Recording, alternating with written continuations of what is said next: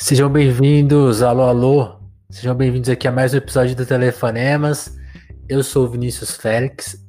Por algum motivo minha câmera ficou diferente, acho que é uma coisa do navegador aqui. E, então sejam bem-vindos aqui ao Telefonemas, eu sou o Vinícius Félix, como eu já disse. Telefonemas é o nosso podcast de entrevista. E o nosso convidado de hoje é o Diego Gualianone. Espero que eu tenha falado certo. Se qualquer coisa o Diego vai me corrigir daqui a pouco. Já vou dar aqui a bio dele, tá? No lugar mais confiável para você pegar a biografia de uma pessoa, que é o Instagram, né? O Diego se define aqui como jornalista, designer, sonhador. Né? Aí tem, tem a saudação aqui, Laroê, Mojubá, Axé. E também uma informação importante, ele é autor do livro Quem Tem Medo de Exu. É... Diego, Antes, quer dizer, aliás, antes de te perguntar, Diego, só avisar as pessoas que tem, que tem, quem tá colando aqui pela primeira vez, né? E quem já cola deve saber que também faremos esse podcast conversa, né? Eu falei podcast de entrevista ali no começo, mas é mais um bate-papo também e é um processo de escuta, né? Um convite para você que tá aí curtindo a gente de prestar atenção num papo, sair um pouco da timeline, conhecer é, a uma pessoa é, no seu silêncio, né? Na sua, na sua, no seu tom de voz, na sua complexidade. A PC Universo 3D que anda tão em falta, né? E que, que, que gera tanta confusão também, né? No debate público. Então é a nossa proposta aqui. Se você gostar da nossa ideia, vai lá. No final do episódio eu explico mais sobre é, as nossas intenções. vamos, vamos pro papo direto com o Diego. Diego, seja bem-vindo, cara. E eu te resumi com a, com a, bio, com a biografia do Instagram. É, fui justo? Você acha que faltou alguma coisa? Seja bem-vindo, cara. Obrigado, Vinícius, pelo convite, né? É muito legal estar aqui conversando. Achou tá a proposta sensacional. Ah, é. Eu, eu... Falha minha. Pode, manda bala. Agora tá normal? É normal. Eu, eu, desliguei o meu som. Acho que até o pessoal do YouTube devia estar tá ouvindo, só eu que desliguei aqui. Sem problemas. Bom, te agradeci pelo convite, né? Sensacional a proposta do podcast. Acho que vai ser bem legal esse papo. E sobre a bio é difícil, né? A gente coloca uma bio ali para tentar resumir um pouquinho sobre nós, mas acho que ela resume bem, assim, né? se for, for para ser em poucas palavras, é o que eu posso dizer. Que massa. O, o, Diego, de onde você fala, cara? Onde você nasceu? De onde você cresceu? Porque é, é, eu pesquisei bastante sobre você, mas não pesquisei essa informação especificamente. Onde você cresceu? Que cidade? E conta um pouco da, da sua família, assim, seu pai, sua mãe, sua criação. Certo. Então, eu sou de Ermelino Matarazzo, na zona leste de São Paulo. Então, eu nasci em Ermelino e eu continuo morando em Ermelino, né? Então, sim, a ZL vive real, no sangue. E a minha família toda é daqui também, né? Então, minha mãe e meu pai, eles continuam morando aqui. É, hoje eu moro sozinho, mas nós moramos muito próximos, né? Então, nós temos uma relação boa, né? Só é realmente, sim, tudo foi levando para que eu hoje tivesse né, essa caminhada solo. Mas eu gosto daqui também.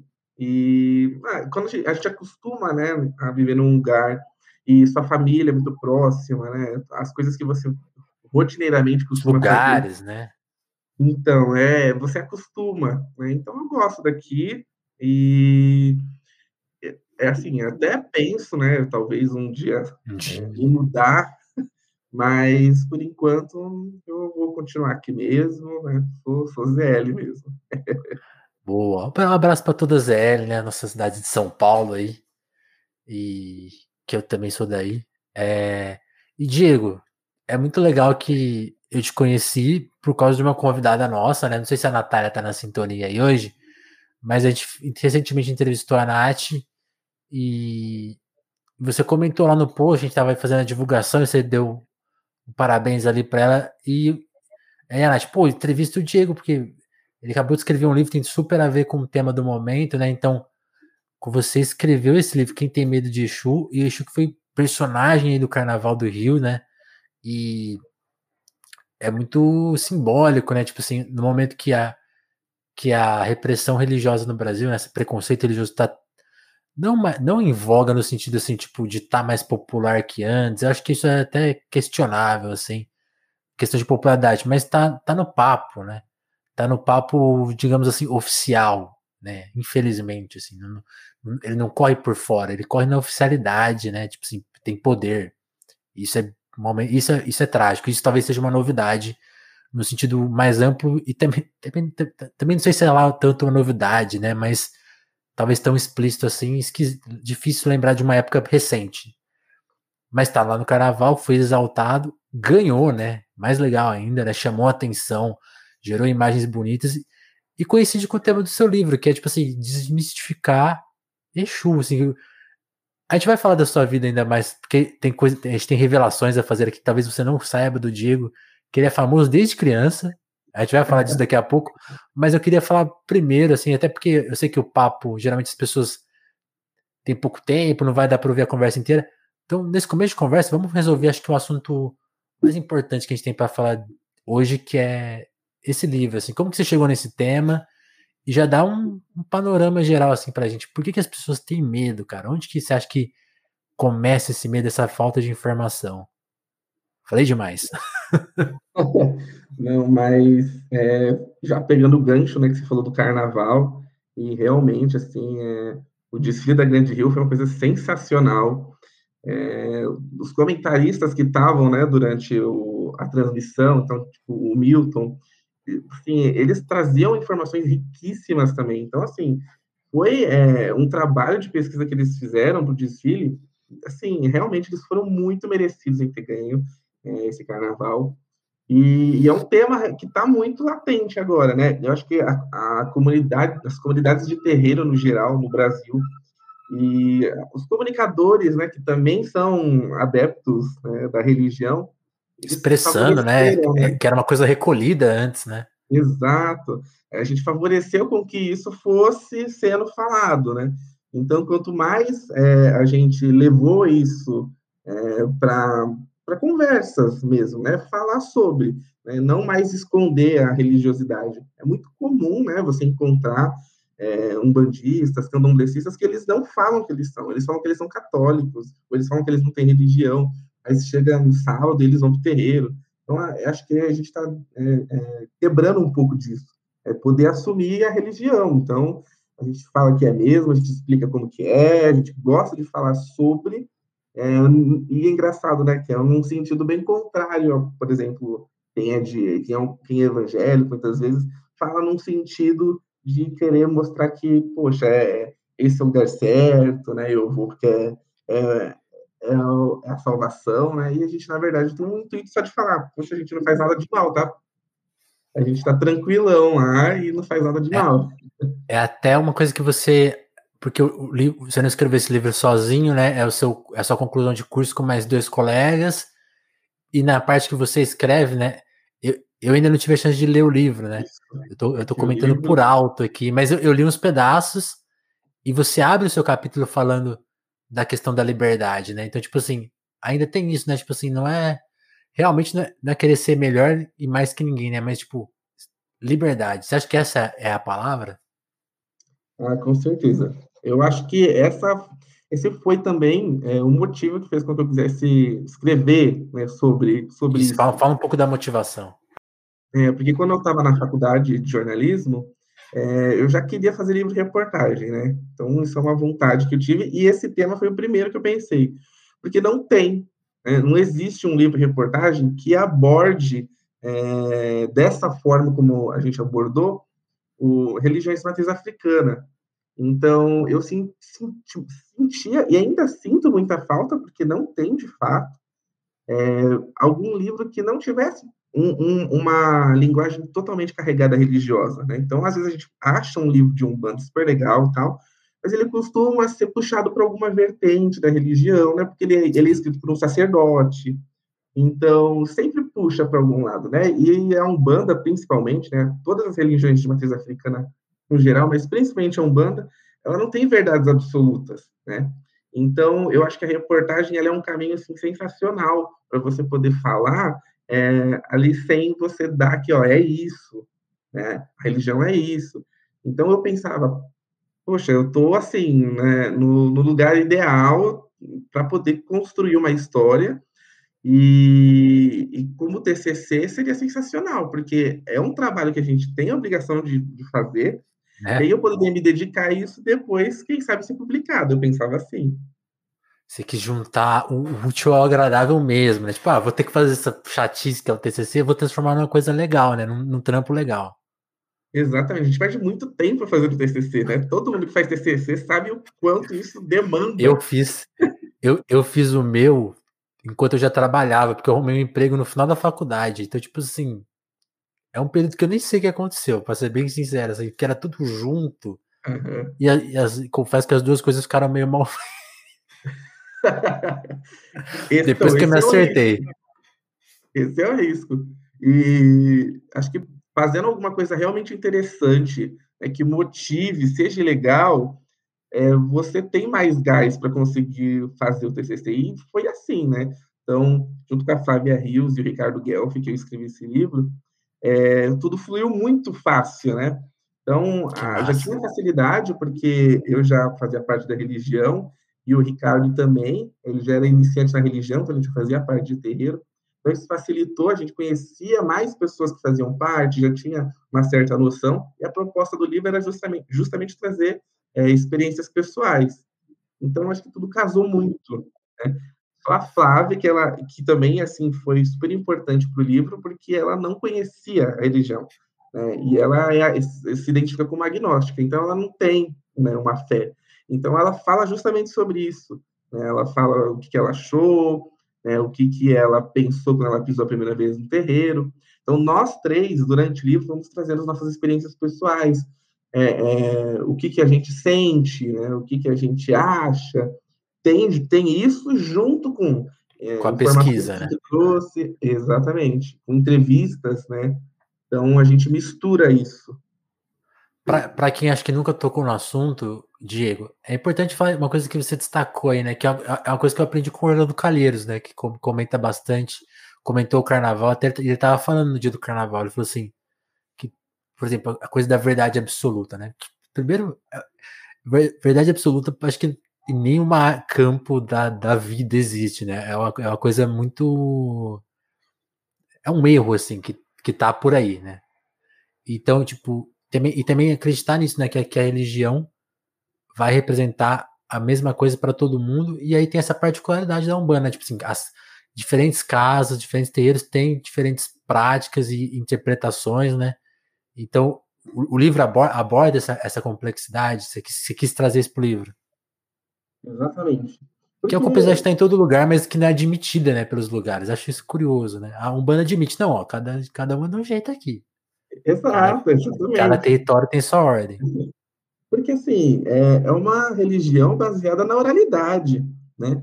Então, é, é, é óbvio que de um lugar para outro, de regiões, as coisas mudem muito. Né? Uhum. Tem ali, lógico, algumas premissas básicas da religião, mas é muito comum que você tenha diferenças, assim, é, de ritos mesmo, de, de formas de, de, visão de mundo.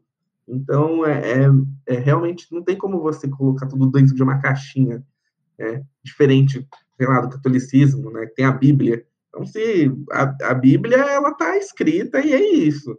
Por mais que vá tem... debater, né? Tem um. Exato, tem interpretações, beleza, mas ela está escrita. Existe ali um, um certo norte. O nosso norte é a oralidade. Então, a oralidade ela diferencia de região, de lugar, de casa, de tradição. Então, eu lógico que não tem como, né? As religiões norte-africanas são muito ricas e algumas coisas se perdem. É, não consegui ali colocar tudo ainda que a gente queria colocar, porque é muita informação, e o livro ele é destinado para o leigo mesmo. Então, quem Sim. não sabe sobre a religião, ele tem ali as, umas informações meio que básicas. Então, não tem como você trazer tanta riqueza assim, porque realmente é muito vasto, né? É um, é um campo super, é, bem pouco explorado mesmo, né? Então, ele é super valioso e pouco explorado. E, e vocês na, nas suas palavras, assim, se você pudesse resumir, onde você acha que, que porque a gente está falando de complexidade, né? Essa, eu acho que essa também deve ser uma resposta complexa. onde você acha que começa uma certa subversão da figura de Exu mesmo? E o livro também fala da pomba gira também, né? Eu queria que você explicasse essas as, as, as, duas figuras e já, e já explicasse por onde você acha, onde você acredita, onde vocês investigaram, conversaram com as pessoas que passa esse processo de, de, de ter uma mentira em voga, né? Tipo assim, que cause pânico na população, cause medo, né? Onde você acha que vamos dividir em duas etapas, explicar o que é de fato, explicar como que foi, foi criada uma ficção, né, a respeito da, dessa, das duas figuras. É, bom, a gente foca principalmente no livro nas entidades Exu e Pombagira, né? Acho que uma coisa muito importante de se dizer é que Exu, ele é tanto orixá, né? então aí ele é uma divindade, ele é um deus, basicamente, certo. e ele, ele também se encontra como entidade, que aí seria basicamente um espírito, é, às vezes desencarnado, e se manifesta no terreiro. Então, é, a gente fala né, dessa diferença no livro, mas ele é focado principalmente na, na manifestação das entidades. Então, isso é muito mais comum na, é, na Umbanda, mas todas as religiões de matriz africana, elas também cultuam Exu e Pombagira, é bem assim, comum do, de norte a sul do Brasil, mas é, o orixá, ele é pouco cultuado na Umbanda, né? Então, ele é Entendi. muito mais presente no candomblé, o orixá Exu.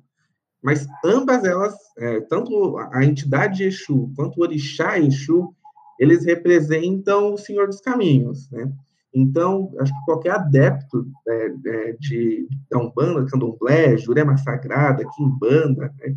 qual seja a religião afro-brasileira, é, todos ali têm Exu como o cerne de tudo. Porque sem Exu não se faz nada. A gente costuma falar assim, é porque ele é o senhor dos caminhos, ele é quem está à frente de tudo, então é, é, ele precisa estar tá comigo. Né? Então, ele basicamente tem até né, no desfile da Grande Rio, ele está né, liderando tudo, ele está à frente de tudo, uhum. ele está comendo, né? Então, ele come e é justamente isso, ele é, ele é a boca que come tudo. Então, é como se realmente a energia Exu fosse algo muito presente na nossa vida. Então, acho que a gente traz um pouco disso também no livro, representando como né, é, todas as, as pessoas que são adeptas da Umbanda, elas têm muito fascínio por Exu. Né? É uma entidade que ela é muito próxima a nós. Então, como é, a Umbanda não crê em pecado, então nós é, facilmente conseguimos associar ele a desejos humanos, né? Então, poxa, por que, que eu não posso querer ter um carro, ter uma vida boa, uma vida melhor, é ter bens? Então, a gente não recrimina isso, né? Ter desejo, né? Então, o desejo, às vezes, é, o amor, o desejo sexual também que é ligado à pombagira, são duas entidades que elas são muito ligadas ao, a, aos desejos humanos também, né? E isso faz parte da, da nossa vida e a gente é, vê isso como uma forma normal é, de encarar a realidade, de encarar os nossos problemas. Então, se tem algum problema relacionado a, a, a dinheiro, a autoestima, a amor, coisas carnais, né, a gente entende uhum. carnais, é, a gente sempre recorre a Exu e Pombagira. Entendi. E, e aí, e aí essa, esse segundo momento, uma figura que você falou de liberdade, que expressa né, essa, essa visão do mundo sem pecado. Então, ele, dentro, dentro da religião, ele, ele, tem uma função muito clara, tipo assim, e que não tem nada a ver com o que é vendido, que seria a figura, a, a figura do mal, né? Tipo assim, que, que causa o mal às pessoas, assim, para pegar leve no que falam sobre, né? O que, que, você acha que. Onde começa esse terrorismo, assim? Vocês, vocês conseguiram identificar alguma coisa? E como que ele se expressa, assim, tipo. E, e aí, fazendo uma segunda pergunta dentro dessa. Que, que assim, talvez acho que talvez seja até um pouco óbvia a resposta, mas eu, eu, preciso perguntar até porque você pode trazer uma outra visão. Por que, né, criar, criar essa ficção? Né? O que, que você identifica o que, que você ouviu das pessoas? É, assim, eles representam viver. Né? Então, o viver em sua plenitude mesmo. Então, o Exu é festeiro, né? Ele, go ele gosta de farra, ele, ele gosta que você viva da melhor forma possível. Então, os arquétipos da entidade do orixá, eles trazem muito é, essa questão de você ser feliz. É, e acho que a Pombagira também traz isso, e é, principalmente quando ela traz essa questão de uma mulher livre, uma mulher liberta, uma mulher que pode fazer o que ela quiser, que ela ri, ela fuma, ela bebe, né? Imagine isso quando se manifestava nos terreiros há 100, 100 anos atrás, quando não chocava muito mais do que hoje. Sim. Então, é, essas são, são figuras que elas representam muito você viver como você é, pode ser e feliz.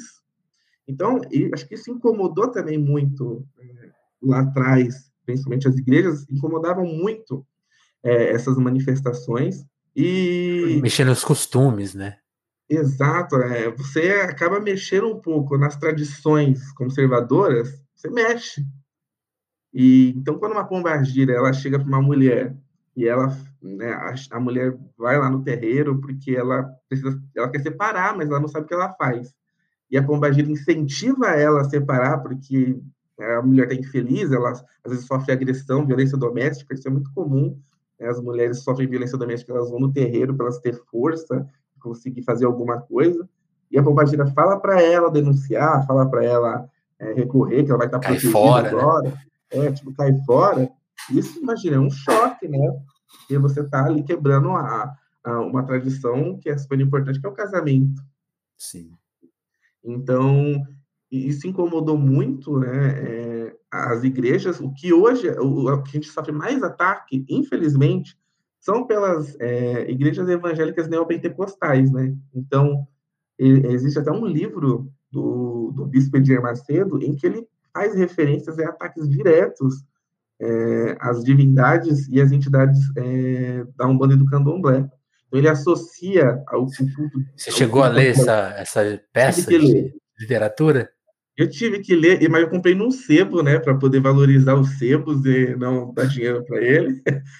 Mas eu tive que ler para poder realmente entender, né, como que, como que isso se tornou tão presente, né? Assim, a demonização de Exu, ela já vem muito antes, né? Ela vem da tradução da Bíblia, que tra traduziram diabo para Exu, uma forma muito errada de se, se traduzir. Então, isso já foi vindo de antes, né? Então, os símbolos de Exu, então, o tridente, as cores, né, preto, vermelho, eles já eram é, demonizados, porque existiam também outras religiões né, asiáticas também, que tinham algumas referências e que eles também demonizavam. Então, assim, foi uma mistura né, de fatores que fez com Saquei. que o orixá Exu fosse demonizado. Mas aí, quando teve a manifestação das entidades aqui no Brasil, a igreja, de fato, é, viu ali um, algo a ser combatido, né? Porque ela estava ali enfrentando de frente todos os uh, as, as, necessidades que a igreja achava que as pessoas deveriam ter e recorrer a Deus, né? recorrer ao, ao, que eles acreditam que é a única forma de, de culto, né? Não existe uma liberdade ali, como, como a gente tem a visão de que você pode expressar sua fé da forma como você quiser. Né? Não existe uma verdade absoluta, um Deus único, não existe. Para nós não tem essa essa forma de visão, mas para eles tinha, né? tem ainda. Então, quando ele escreveu o livro, ele, ele associa com, com você, você cultuar a pombagira, por exemplo, isso tem um trecho mesmo. Você, é, quando você cultua uma pombagira, uma mulher, por exemplo, ela pode desenvolver câncer de útero. Ele escreve isso. Então é uma coisa muito louca, assim, é muito pesado. É um ataque tão absurdo que eu não sei como que esse livro ele está sendo veiculado. Ele devia Tá preso esse homem. Porque ele fez absurdo. Ele fundamentou com que hoje as igrejas elas possam falar o nome de entidades, então Tranca-Rua, Maria Padilha, como se fossem demônios, como se fossem coisas ruins, e as pessoas, elas, é, por ignorância mesmo, elas associam com algo ruim, né? Então elas Sim. vê a imagem, a imagem do carnaval, né, e tinha lá os nomes, as imagens nos carros, então elas vê aquilo, ficam horrorizadas, elas falam, nossa, eu vi lá na igreja o pastor falando que isso é um demônio. Você né, tem ele como uma referência, alguém que sabe. Só que, infelizmente, ele está fazendo uma reprodução errada, porque ele está reproduzindo algo que a premissa mesmo é esse livro. Depois desse livro, aumentou muito mais, né? É, a, predominância de igrejas estarem falando e atacando é, a, as nossas divindade. Pela sua descrição, basicamente ele, ele fez um uma jogada casada, assim, né? Já tá, a bola tava quicando, ele foi lá e chutou, porque ele falou assim: ah, isso aqui é, é, um, é, é algo que eu tenho que mirar, né? Tipo assim, para conquistar o meu objetivo, eu tenho que realmente é, me aproveitar desse medo, né? Assim, tem esse medo. A Natália tá aqui, ó. Falei que, tá, que ela ia assistir a gente hoje, ó. Vou, vou incentivar todos vocês a fazerem perguntas aí pro Diego. Quem puder mandar super chat para quem tá vendo a, a, ao vivo aí, eu agradeço muito para fortalecer aqui a missão de. Mas não é obrigatório, tá? Eu vou ler aqui é democrático. A gente deu a pergunta de quem, também, quem não pagou para a festa. E aí, a, a pergunta da Natália é muito boa. Porque aí acho que também eu queria fazer ela até no âmbito pessoal, também para você contar um pouco a sua história, Diego. Que, que ela pergunta assim: você mesmo chegou a ter alguma visão errada na sua vida? Você chegou a, a ter esse processo? E, e, aí acho que de quebra dá para a gente perguntar como foi o seu, seu processo. Assim, você sempre fez parte da sempre foi a sua religião ou ela chegou na sua vida de um, é, digamos assim, quando você estava mais velho? Assim, conta um pouco desse processo, assim. Não, ela chegou do nada, assim. Eu, minha, minha avó era testemunha de Jeová, eu estudei para ser testemunha de Jeová. E, eu gosto de falar sobre isso, né? Porque é muito comum você ver histórias, poxa, eu cresci, minha avó era, meu pai era. Infelizmente eu não tenho essa, essa história. Eu Você era é o primeiro. super preconceituoso, super preconceituoso. Não gostava, é, sempre achava estranho. Né? Para mim era muito estranho, porque para quem frequentava Salão do Reino, né? que é a igreja dos testemunhos de Jeová, você enxerga como o terreiro, né? Uma coisa ruim, uma coisa suja, uma coisa feia. É uma visão, assim, totalmente ignorante, totalmente preconceituosa, e tive por anos isso, né? Eu como fui modificar... Como isso se quebrou? Então, eu fui modificar, assim, bem do nada, assim. Eu comecei é, um relacionamento e o meu parceiro, ele era da Umbanda. Só que eu sempre fui muito curioso, eu já estava numa fase, né, bem... Eu não estava mais tão fechado, já era uma pessoa mais cabeça aberta. Eu, eu me identificava como agnóstico, então, eu tinha curiosidade. Aí eu perguntava como que era e tal, até o dia que eu quis ir lá para conhecer. E assim, a primeira vez que eu pisei, eu não gostei. Então, eu achei estranho, não curtia. É, quando você é, tem algumas amarras ainda, é um pouco difícil de você ver e achar uhum. normal. Então, foi todo um processo, né, para que eu aceitasse aquilo. E aí, assim, durante é, quatro anos, eu só frequentava, né? Então, assim, eu já, já, já tinha fé, né? Então, eu é, identificava já como um bandista por frequentar, né? Mas depois né, desses quatro anos, eu, a, gente, a gente foi para uma outra casa. Só para diferença, você frequentava, tipo, sem participar? Isso. Você, entendi. Porque, não sei se você já foi pra, você já visitou algum terreiro não, não na. Não. Só na. Eu, a única vez que eu visitei foi. Foi no carnaval, assim, tipo assim, no processo, porque eles faz, fazia parte do desfile, então a gente foi lá, mas no. Eu, eu não sei como que chama, né? O. Não é culto que fala, né? É, chama gira, na Umbanda chama é, gira. Nesse momento eu nunca fui, não, não, não, não tive ainda. Então, é, na gira é, é basicamente assim: tem as, quem faz parte e tem quem vai assistir. Certo. Então é igual uma igreja. Então eu ia para assistir.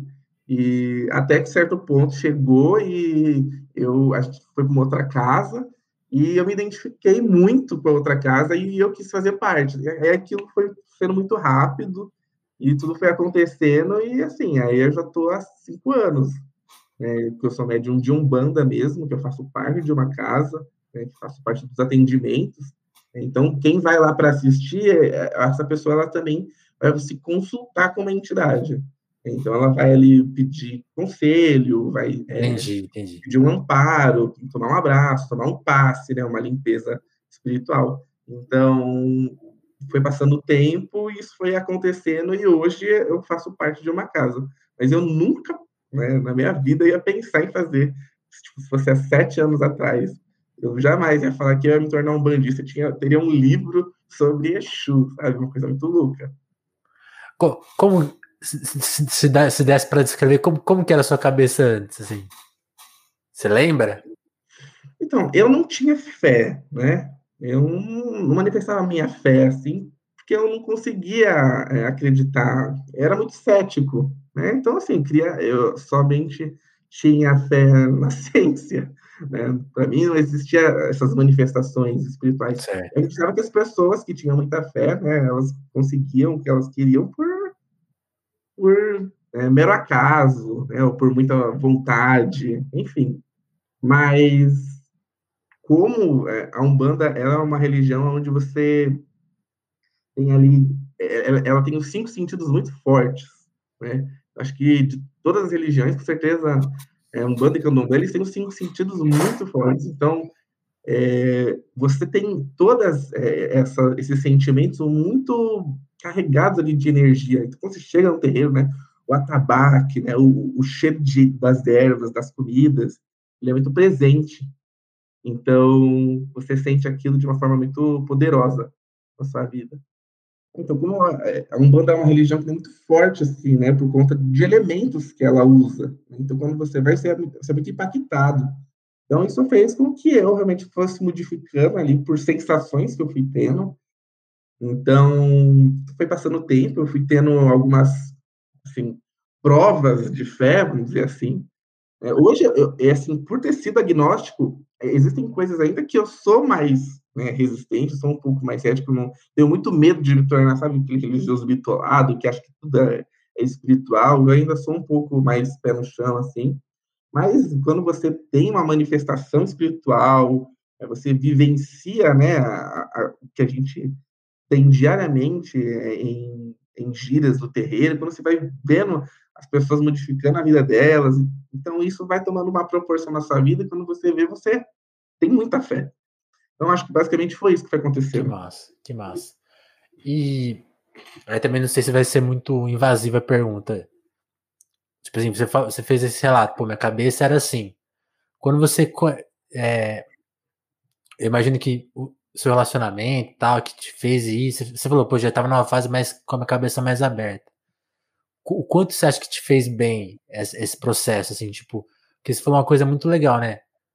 A, a, a religião promove essa mudança, né? Você vê a, essa, a vida efetiva das pessoas, mais alegria, talvez, uma conquista, ou, ou, segurar uma barra ali, tipo, né? O próprio exemplo que você usou, que a gente falou assim, que era um, um choque para a sociedade antigamente, era a mulher resolver se separar porque tá sofrendo violência, né?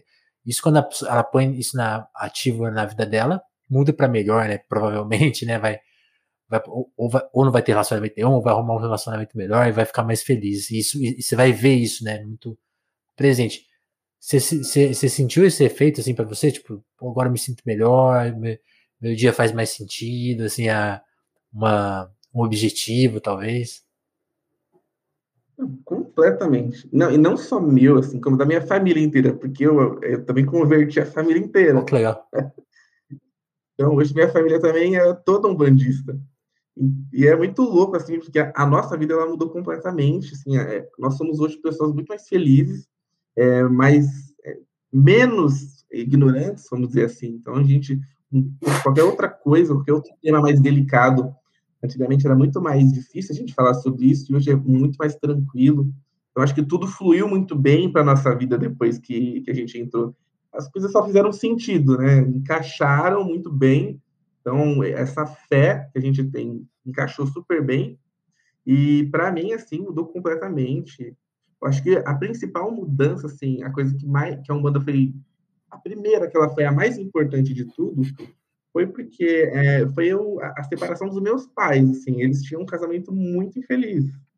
E graças a Umbanda, minha mãe começou a frequentar e incentivaram a minha mãe a, a separar, né?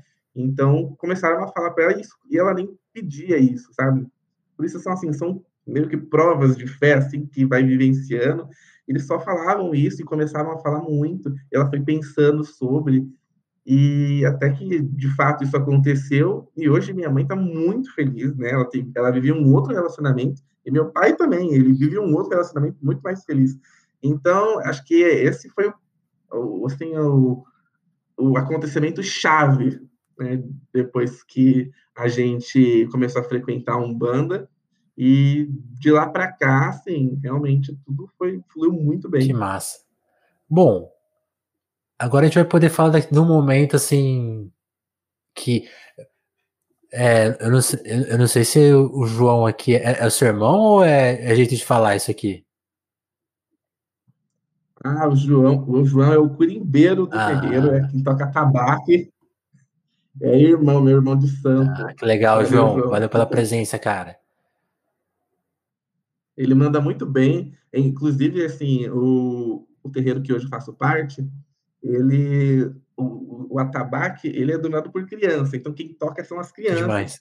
Então, assim, o coro tá comendo, assim, são eles tocando, eles mandam muito, é muito legal. A, a Natália perguntou de novo do, do desfile. A gente, fala, a gente comentou no começo do papo, Nath, sobre o desfile, né?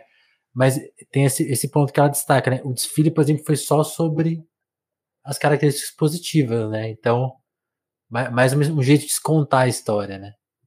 Que é importante. Você concorda, Diego? Eu não entendi, eu cortou um pouco para mim o áudio. Não, que, a, que ela destacou, né, no desfile ficou justamente esse lado positivo, né, que você falou agora em relação a outras coisas, né, mas o desfile também manifestou, manifestou isso, né? Ah, não, total, assim. O desfile, ele trouxe ali um, um lado que é um lado que hoje, né, todos os comunicadores, né, de, de Umbanda, de Candomblé, a gente fala muito sobre isso. Então, no meu livro, em outros livros sobre Exu, a gente está ali tentando explicar, ó, não é diabo, não é demônio, não é ruim, é só isso que a gente precisa falar. Assim, só respeita e é isso. Boa, né? É, a gente não pede mais que isso. Respeito é bom. É, então, porque associam com o diabo e a gente nem crê em diabo, né? O diabo católico, né? Assim, a gente não crê dessa forma. E candomblé, então menos ainda, assim, porque é realmente muito distante ali da, da forma de culto, de visão de mundo, então não tem nem como ser né, algo próximo ao, ao, ao diabo. Então, é, é, assim, é realmente quem nunca frequentou um terreiro, quem nunca pisou num terreiro, quem nunca conheceu alguém que faz parte da religião, que fala esse tipo de coisa, que continua reproduzindo esse tipo de coisa. E são pessoas fechadas mesmo, elas não querem entender. Por isso que eu gosto muito de falar sobre, né? Quem me conhece sabe que eu adoro falar sobre. Eu conheço alguém, falo que sou da Umbanda mesmo. Porque você vê alguém falando besteira, você já fala, oh, peraí, peraí. Eu já falo, eu já falo, eu brinco muito sobre isso. Eu gosto de trazer isso para perto das pessoas. Assim, a gente sempre teve muitos é, macumbeiros ali no nosso convívio, mas todos enrustidos. Eu gosto de falar que eu sou, porque você entende que é normal, é uma pessoa normal também. Né? Às vezes tem, tem, você acha, né, que pode ser alguém que porra, vai fazer mal para mim, é alguém que não mexe com coisa legal, ah, isso daí mexe com essas coisas, né? Você nem fala o termo, você fala mexe com essas coisas. Você já, você já então, sentiu alguma vez ter, ter algum alguém se afastar por causa disso? Ah, sim, muito comum. Caramba. Muito comum. Mas uma, o, antes, o que eu ia perguntar antes. A gente que tem medo, né, de tocar no assunto, então ela, ela não gosta que eu fale. Muito comum isso. Entendi. Aí eu não falo, né? Por respeito sim, sim. também. Mas também não faz sentido a pessoa, pô, não, não, não vou mais colar com ele porque ele. Aí também é exagero, né? É, então. É, é muito louco mesmo. Por isso que eu também. Esse negócio de gostar de falar, é, ele é importante porque você sabe ali se a pessoa ela curte você de verdade Sim. ou não. Porque eu sou um bandista, é uma coisa que faz parte de mim tem como você gostar do Diego a parte, é. legalzão. É, não tem é, como. É, é a mesma coisa. E, então você tem que me respeitar dessa forma. Aí, o lado do Diego que eu queria contar, eu, eu comecei essa pergunta e, e, e, trouxe outra, né? Que era o lado que eu descobri pesquisando no Google, né? Porque eu comecei a pesquisar o Diego, tô indo lá, né? E, hoje o Google não tem mais página, né? Lembra quando o Google tinha página que ninguém ia, ia na 2, na 3? Hoje Hoje as pessoas não dão tanto scroll, né? Tem que ficar descendo, porque uhum. carrega. É Tem mais coisa lá, gente. Pode testar aí. Quando você pesquisa no Google, ixi, ele entrega muito. E aí me entregou uma matéria da Folhinha dando parabéns para o trabalho de um jovem desenhista, Diego, que estava ali com, acho que 14, eu não lembro agora a idade, mas muito novinho, se destacando por fazer tirinha na internet. Conta dessa época, Diego. Você foi. Você, você queria ser a Laerte, você queria ser o Angeli? Você sonhou com isso? Putz, queria ir. Sonhei pra caramba. Eu fazia muito tirinha e charge, né?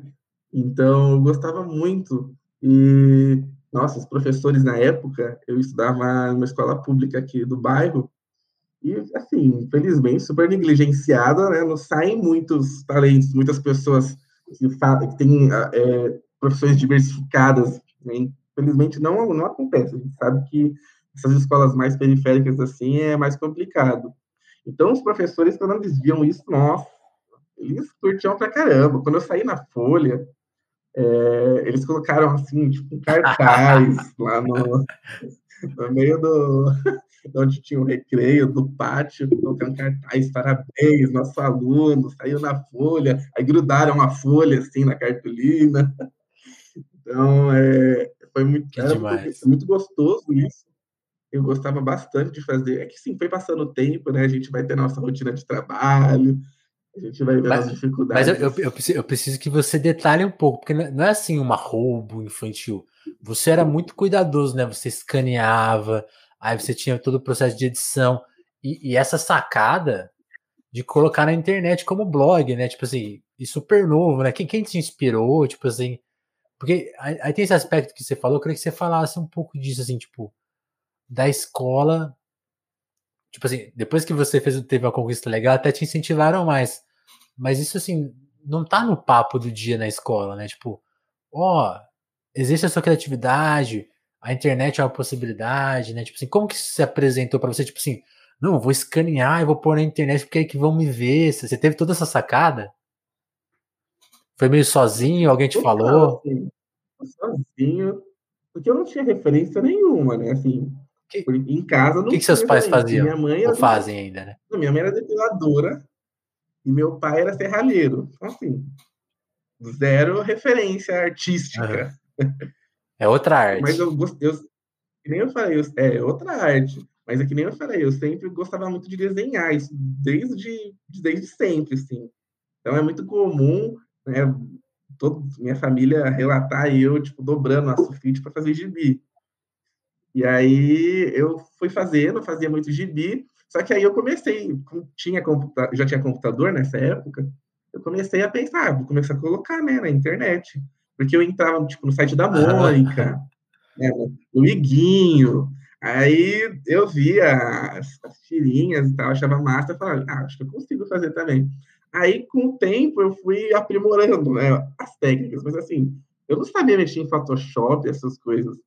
E aí eu baixava uns programas nada a ver, tipo, fotofiltro. Aí eu me matava para pintar, então, assim, eu não tinha, assim, conhecimento técnico nenhum, eu tinha um apoio Você bem... tinha amor pela causa. Da minha mãe, assim, ai, que lindo, vai lá continuar. Mas era assim, era muito na garra mesmo que eu fazia, e eu, tipo, fiquei super parceiro do, dos cartunistas da internet na época.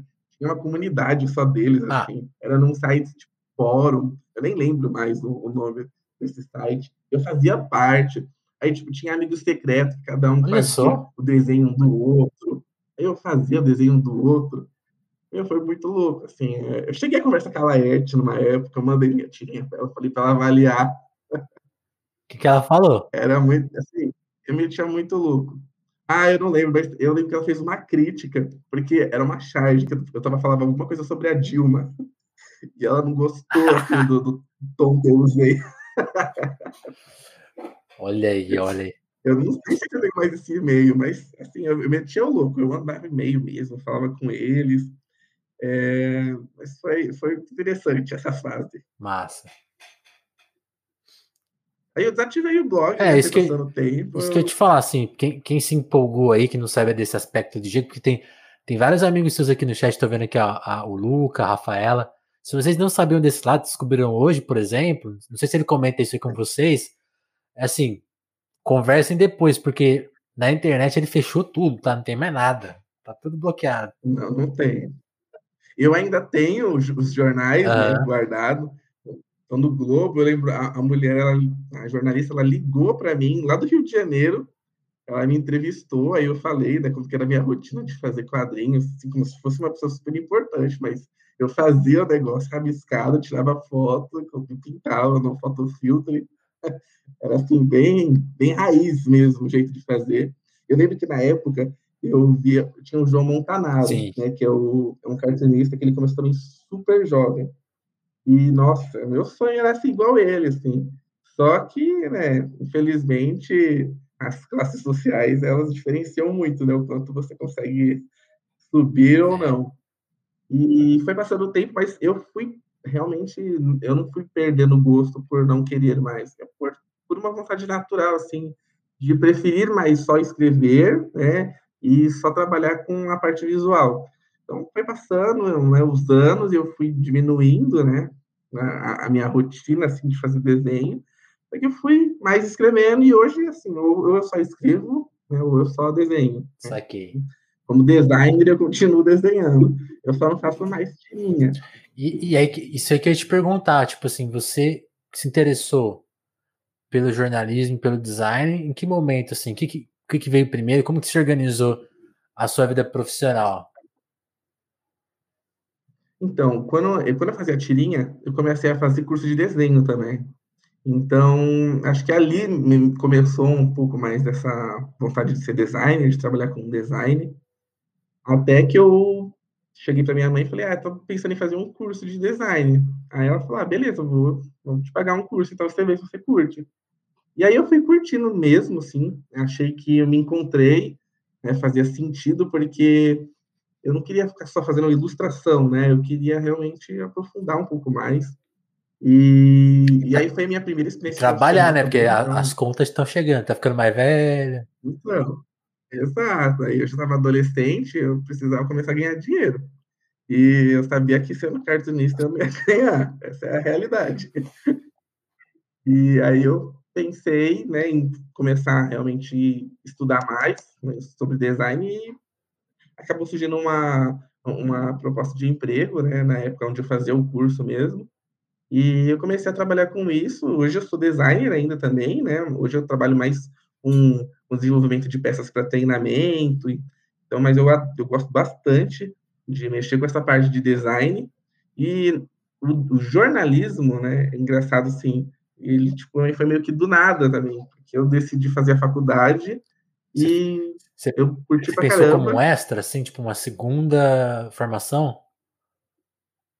É, porque assim, designer, eu, eu não precisava da faculdade para poder desempenhar meu, meu, minha profissão como designer, né? Tipo assim, um, difícil exigirem o curso, o, exigirem um diploma de designer se você já tem um portfólio. Portfólio fala né? por si, né? Fala alto.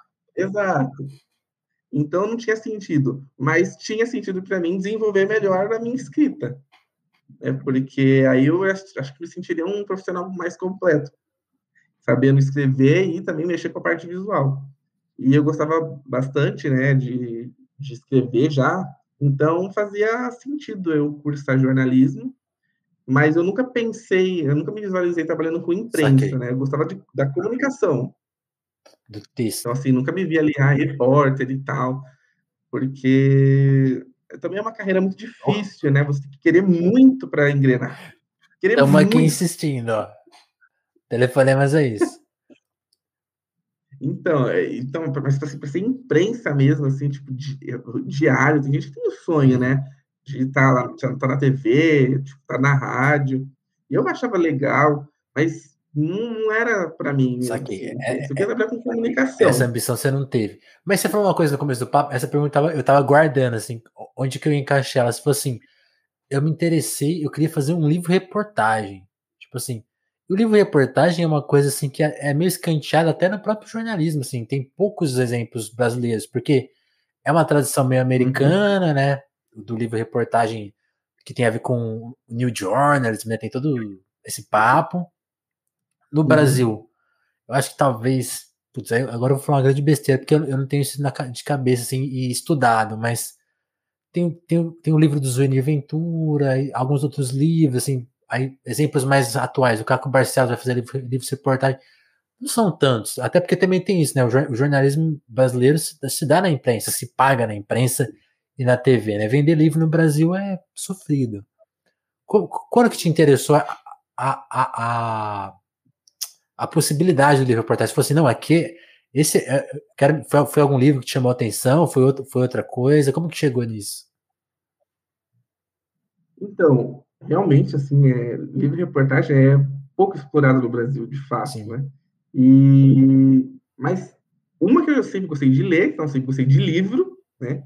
E eu achava o formato, assim, sensacional. E aí, como, como pensava nesse tema desde sempre, eu achava que ele casava ah, muito. Né?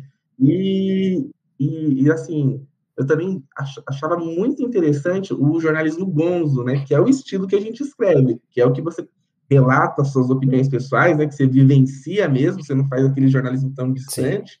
É uma coisa mais imersiva. Eu gostei muito, né, desse formato, desse gênero.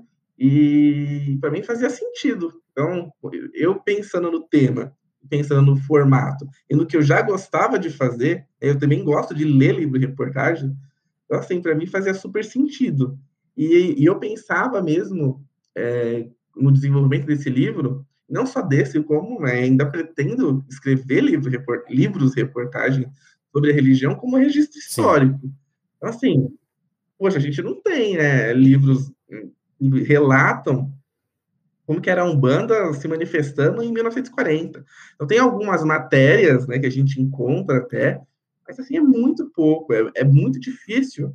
E eu, eu, queria ter esse registro Exato. histórico, porque a gente tem livro sobre sobre a Umbanda, você tem livro sobre a Umbanda, mas eles são sempre escritos por um sacerdote, ligado a uma vertente, querendo passar alguma coisa assim mais doutrinária. Uhum.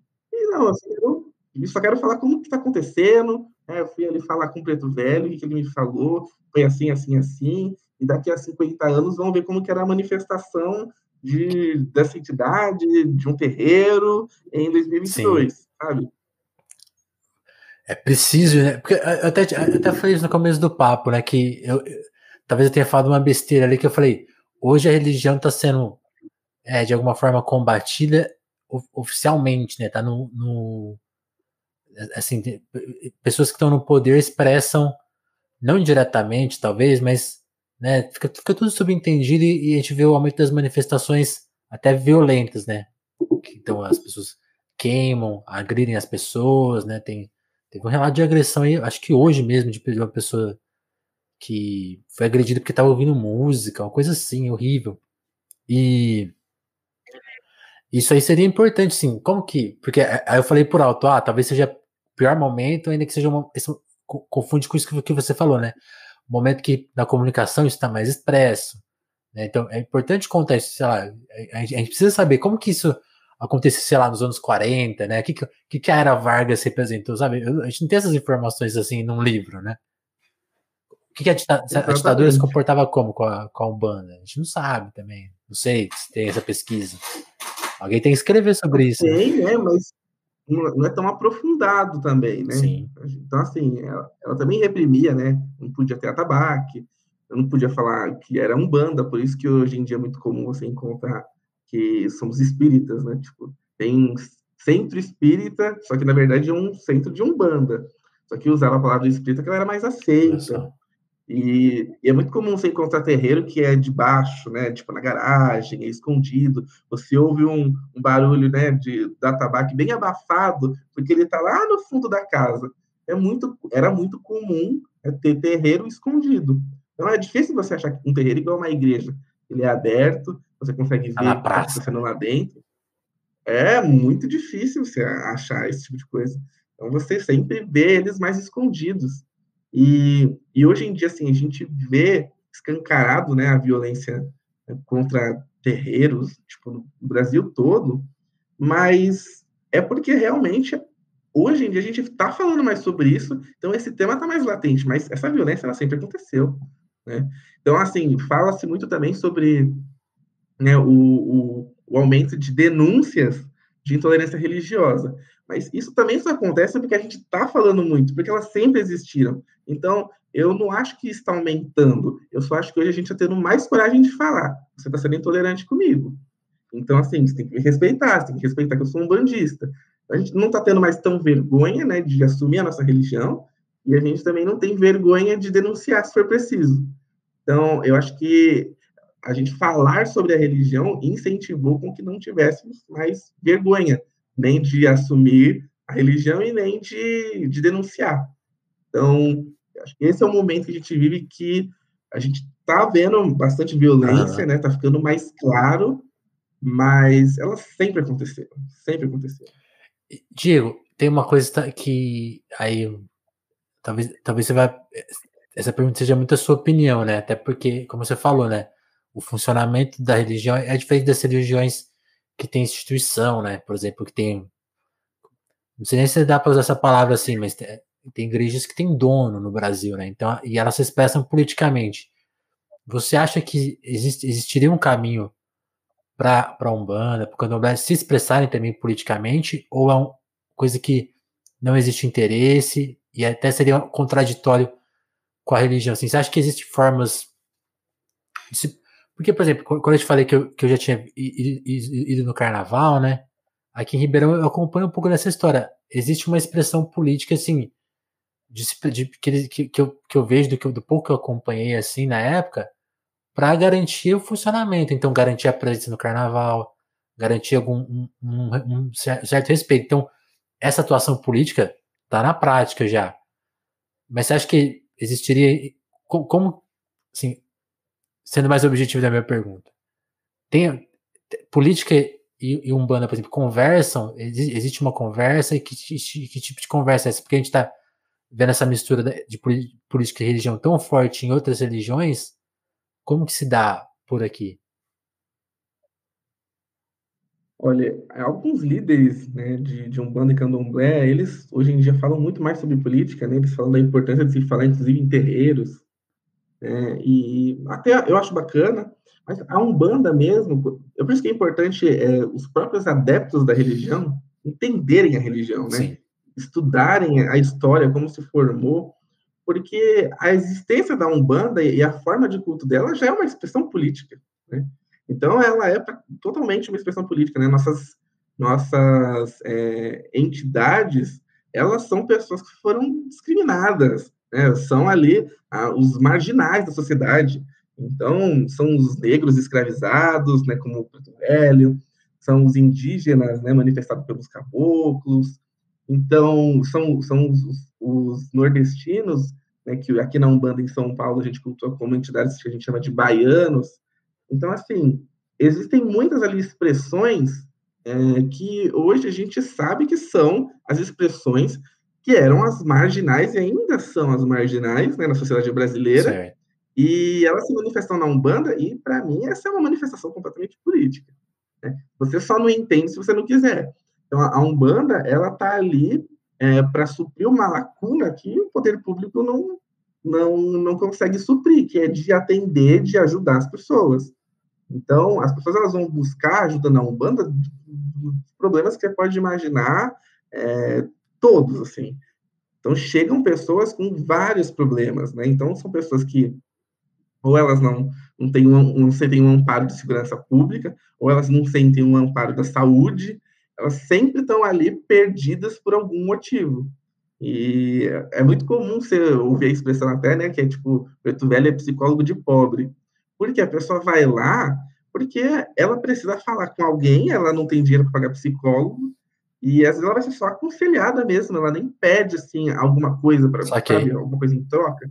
Ela só quer ali um colo, ela precisa falar, ela precisa pensar, ela precisa ouvir, ela precisa alguém. Então, é, assim, a Umbanda para mim, ela é uma uma expressão religiosa política natural, né? Então ela tá ali pelo pobre, ela ela tá ali é, para ser totalmente caridosa, assim, então a gente entende que é, a Umbanda ela não pode nunca estar tá cobrando nada por ninguém, assim. Uma, uma Umbanda que cobra para você poder ir para um terreiro, para você poder se consultar com uma entidade, isso não é Umbanda. Então, a Umbanda, ela, assim, ela entende que você, todo mundo é igual, né? Então, por isso todo mundo usa branco, então, tu, todo o rito, a manifestação dela, ela é sempre muito ligada à igualdade, né, ao atendimento dos mais necessitados.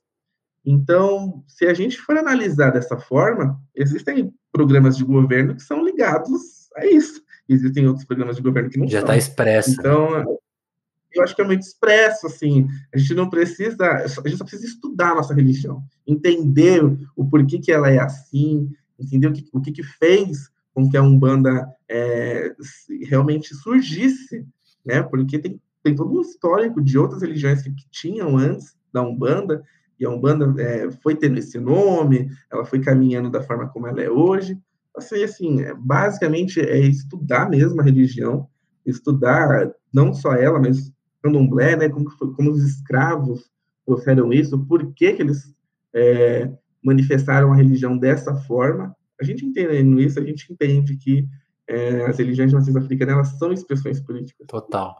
Porque tem esse aspecto, né, né, Diego? Isso, isso eu li no livro, eu queria que você até explicasse. Embora seja uma tradição, tá? seria, seria milenar a palavra, mas essa definição atual ela é, ela é recente, né? Ela não tem mais que 200 anos, né? A, um, a palavra é. Umbanda, você disse. Não, é a palavra Umbanda, assim, ela de fato existe só desde 1908. Foi quando teve, assim, é, é tido como a anunciação da Umbanda. Então, foi quando teve a primeira manifestação ali de uma entidade, né, que foi um caboclo, foi numa, numa mesa branca. Então, é, ali o precursor, né, que muitas pessoas têm como ele como precursor, foi o Zélio Fernandino de Moraes, foi um médium, e ele foi para o centro espírita, ele precisava de ajuda, e aí teve a manifestação dessa entidade, e ela falou, ó, vai ser fundada uma nova religião chamada Umbanda. Entendi. Então, é, é tido, né, essa data, que é 15 de novembro de 1908, como a data do, da fundação da Umbanda. Só que, assim, hoje, quando a gente estuda um pouco mais, a gente vê que já existiam outras formas de manifestação muito similares à Umbanda antes de existir Umbanda. Inclusive, a palavra já se usava, né? Não, é, era de fato Umbanda, era Umbanda.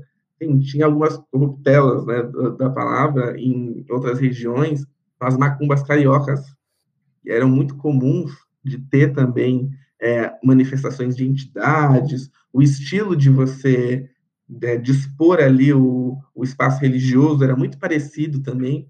Então, a Umbanda, ela tem essa palavra, assim, oficial, vamos dizer, a partir de 1908. E, assim, a gente ainda também tem relatos de que nem era Umbanda, o nome da palavra era Alabanda.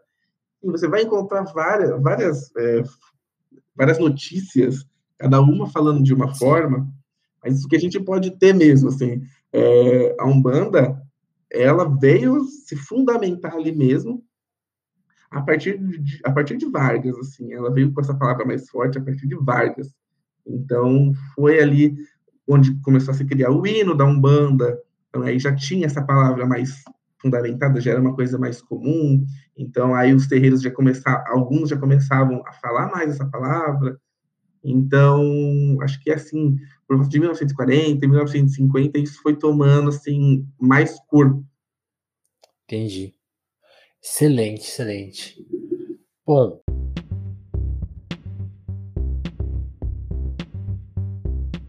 vou pedir licença aqui para o Diego, rapidinho, agradecer muito a audiência que a gente teve hoje, porque para quem não sabe, o, pod, o, Tele, o é um podcast que acontece nas plataformas de áudio, né?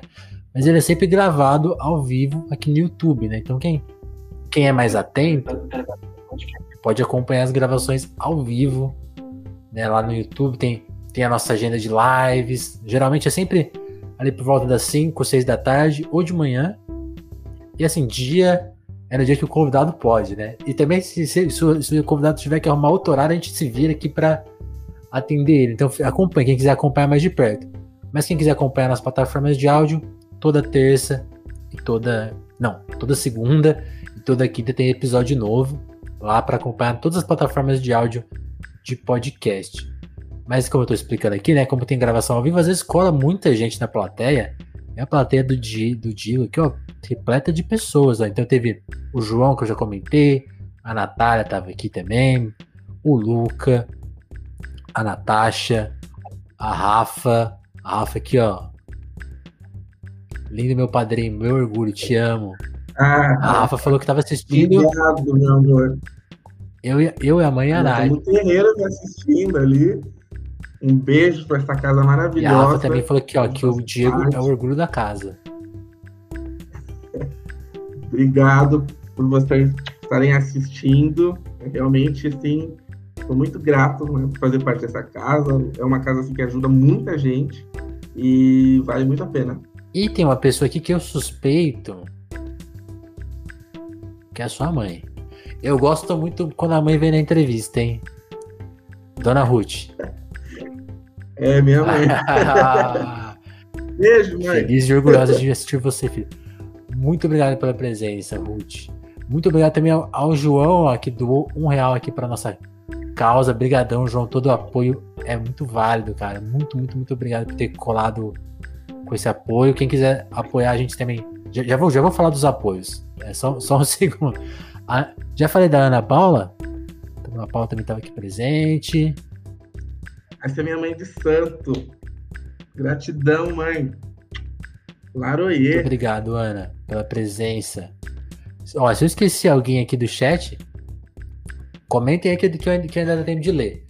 Vou aproveitar esse momento para explicar é, a questão do telefone, mas como eu falei para vocês, é um podcast independente, a gente grava aqui as lives, passa lá, na, na, na vai para as plataformas de áudio depois. A nossa produção é isso, é independente. Então, todos os custos, assim, é com o apoio dos nossos ouvintes que a gente é, paga é, microfone, computador, internet, assim, tudo que vocês puderem apoiar a gente nesses custos é muito válido. Então tem o Apoia-se, que tem o link aí na descrição, eu vou deixar aí na descrição, apoia-se ponto, apoia-se barra telefonemas. Tem o QR Code com Pix, também para quem está vendo no YouTube, pode ser membro do nosso canal, pode mandar os superchats aí também, como o João fez. Muito obrigado mais uma vez, João. Tem várias formas de apoiar o Telefonemas. Quem se interessar mais nessa, nesse aspecto de, de manter a gente para ajudar a, a, manter a gente no ar, seja muito bem-vindo. Mas eu vou falar qual que é a, a melhor moeda de troca para telefonemas. É você mandar isso aqui para um amigo seu. Então, todo o pessoal aí, por exemplo, os amigos do Diego, mandem para aquele amigo do Diego que não estava aqui hoje. Então, essa, sabe? Essa divulgação que vocês vão. É aí que vocês vão fazer a diferença pra gente. E eu nem falo assim, pode postar na rede social, pode, é legal. Mas seria. Eu acho cada vez mais especial que você mande para uma ou mais pessoas, mas esse encontro único, sabe? Tipo assim, parar. Pô, isso, esse, acho que tal pessoa vai gostar dessa ideia. Se você fizer isso, aí já vai estar sendo a nossa grande, acho que moeda de troca atual. Mas quem quiser apoiar também, porque, né? Ontem eu fiquei apavorado que meu computador ia estar tá pifado hoje. E era só uma questão de reiniciar ele. e eu fiquei desesperado. falei, não vai ter dinheiro para Então, então ajude a telefone a se manter no ar também com a colaboração quem puder mas me estendi muito. Nossa, eu preciso treinar esse momento. Mas é que hoje foi muito legal, o papo colou muita gente, então tinha que ler também os recados, então foi um dia diferente aqui, porque foi muito legal, muito especial vocês colarem aí no chat dessa forma e, esse orgulho, que é o Diego, né, que deu uma aula aqui pra gente. Diego, obrigadão, cara, por ter colado. É, você respondeu super rápido o nosso pedido, você se interessou, achei muito bacana, cara. Fiquei muito feliz que você topou colar. Curtiu? Curti. Acho que sempre. Eu gosto muito né, de falar sobre a religião, sobre o livro. É que nem eu falei. Quanto mais a gente falar sobre, mais vai ser comum. Então, mais vai gerar respeito né, para a religião. E é só o que a gente quer. Então, eu agradeço aí o espaço né, que você deu. Né? Então, pelo, muito obrigado pelo convite. E agradeço aí todo mundo que assistiu, que, que me apoia. É, se hoje aí eu consigo falar sobre isso, é porque tive muitas pessoas me ensinando sobre. Então eu também agradeço muito. Que demais. E, e, a, gente pode, a gente não pode encerrar essa live sem fazer um merchan, né? Quem se interessar pelo livro, eu vi que ele tá na Amazon, ele tá por todo canto. Aí tem um lugar que você prefere que as pessoas ah. comprem? Então na Amazon tá com uma promoção bem bacana, mas ele vende em todas os, é, as lojas, tipo, na internet, é, livraria física também, você encontra com muita facilidade, mas hoje a Amazon ela, ela, costuma dar preços melhores, então eu aconselho comprar por lá. Mas, né, a pessoa fica aí livre a comprar onde ela quiser. Excelente, gente. Então comprem o livro, leiam. E é isso, turma. Então fica meu, meu agradecimento aqui ao Diego por ter colado, meu agradecimento a todo mundo que assistiu essa live aqui na, né, durante a gravação ao vivo. Muito obrigado por terem colado. Fica o meu convite, apareçam aqui mais vezes, porque o telefone sempre traz conversas desse tipo, assim, abertas, é, interessadas, interessantes e exata, e também com essa proposta em derrubar tudo qualquer preconceito, porque é fundamental e assim, a, a minha crença é que não vai existir país se a gente não demolir todos esses preconceitos. É assim que a gente vai continuar. É isso. Então, se você, acompanha, porque vai, sempre tem convidados aqui que seguem essa linha. Assim, se, a não ser que eu descubra no ar que a pessoa não acredita nisso, mas aí é do jogo também, né? Mas é, é, é um pouco da nossa linha editorial. Né? Quem, quem respeita e quem tá procurando esse respeito, conquistar esse respeito, que é tudo que a gente, como que o Diego bem falou, né? É só isso que a gente quer, é bem, é bem pouquinho. É um detalhe. Uhum. Muito obrigado, turma, e até o próximo telefonema. Então, valeu, Diego. Obrigadão. Um abraço. Abraço.